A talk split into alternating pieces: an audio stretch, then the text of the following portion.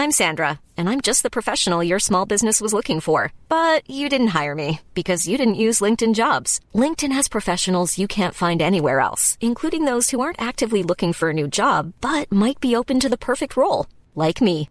In a given month, over 70% of LinkedIn users don't visit other leading job sites. So if you're not looking on LinkedIn, you'll miss out on great candidates like Sandra. Start hiring professionals like a professional. Post your free job on linkedin.com slash spoken today.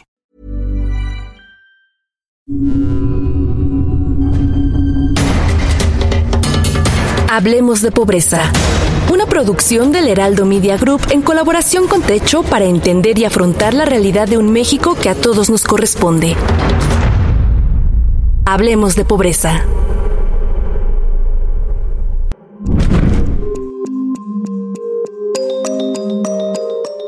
Hola a todos y todas, bienvenidos a la cuarta edición de Hablemos de Pobreza. Yo soy Manuel Mosqueda y soy parte del equipo de Techo. Hoy vamos a hablar de la vivienda, un tema que abordaremos desde el enfoque del mercado inmobiliario y los requisitos que necesitamos en México para acceder a una. Recuerden que cada 15 días vamos a estar lanzando un episodio nuevo de esta sección que habla de esta problemática que afecta a millones de personas en nuestro país. El día de hoy me da mucho gusto comentarles que nos acompañará Abril Torres, politóloga y directora de programas y proyectos en Techo. ¿Cómo estás, Abril? ¿Qué tal? Hola, Manu. Muy bien, gracias. Muchas gracias por invitarme a este espacio. Como decías al principio, hoy abordaremos un tema sumamente importante que repercute en la vida de muchos mexicanos y mexicanas, y es el acceso a la vivienda. Como sabes, la vivienda es el centro del desarrollo familiar e individual. Contar con un espacio seguro que posee las condiciones y servicios básicos es un derecho al que todas y todos deberíamos tener acceso.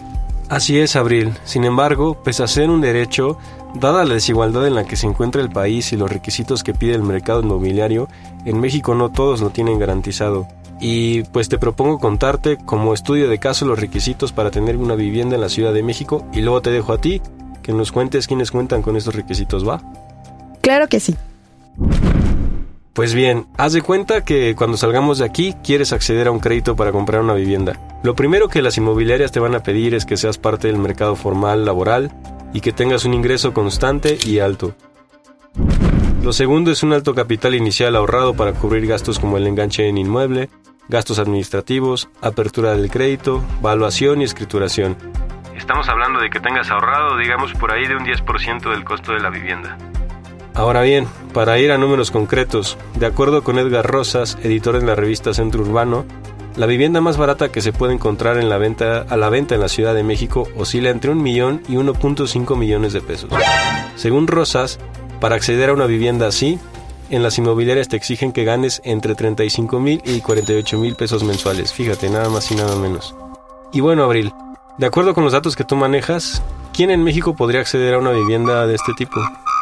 Pues bien, podríamos considerar los datos de la Encuesta Nacional de Ocupación y Empleo en OE 2019 a los trabajadores de México, que deja en evidencia lo imposible que sería para muchas personas acceder a una vivienda en la Ciudad de México.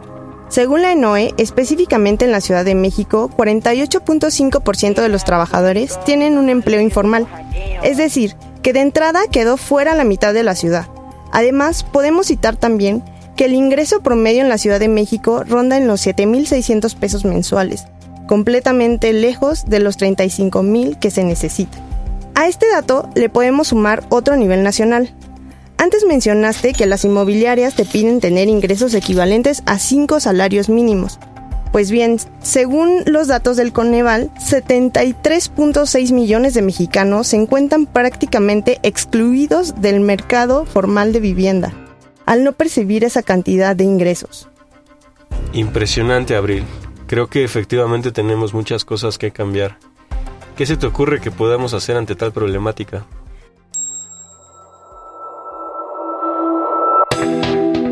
Bueno, un primer paso es reconocer que el problema en la vivienda en México se debe principalmente al acceso a la misma.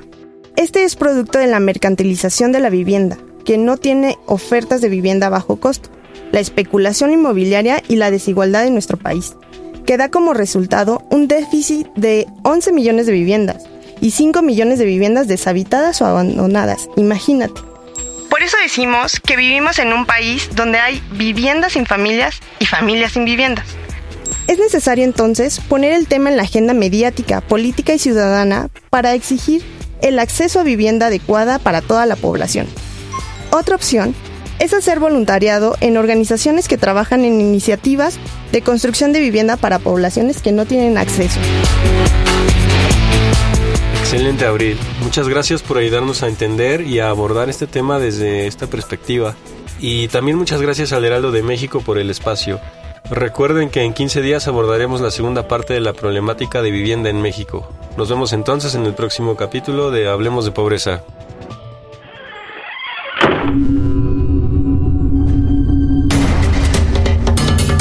Hablemos de Pobreza se realiza en colaboración con Techo.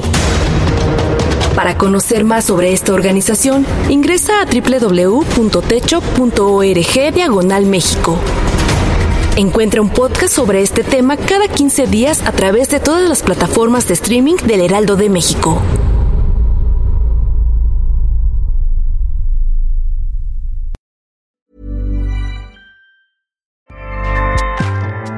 ACAST powers the world's best podcasts. Here's a show that we recommend.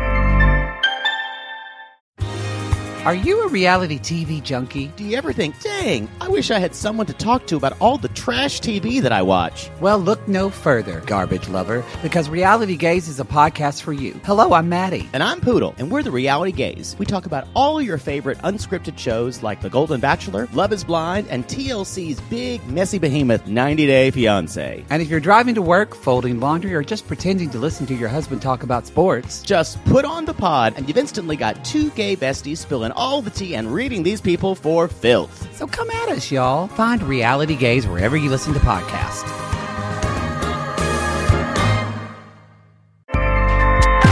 ACAST helps creators launch, grow, and monetize their podcasts everywhere.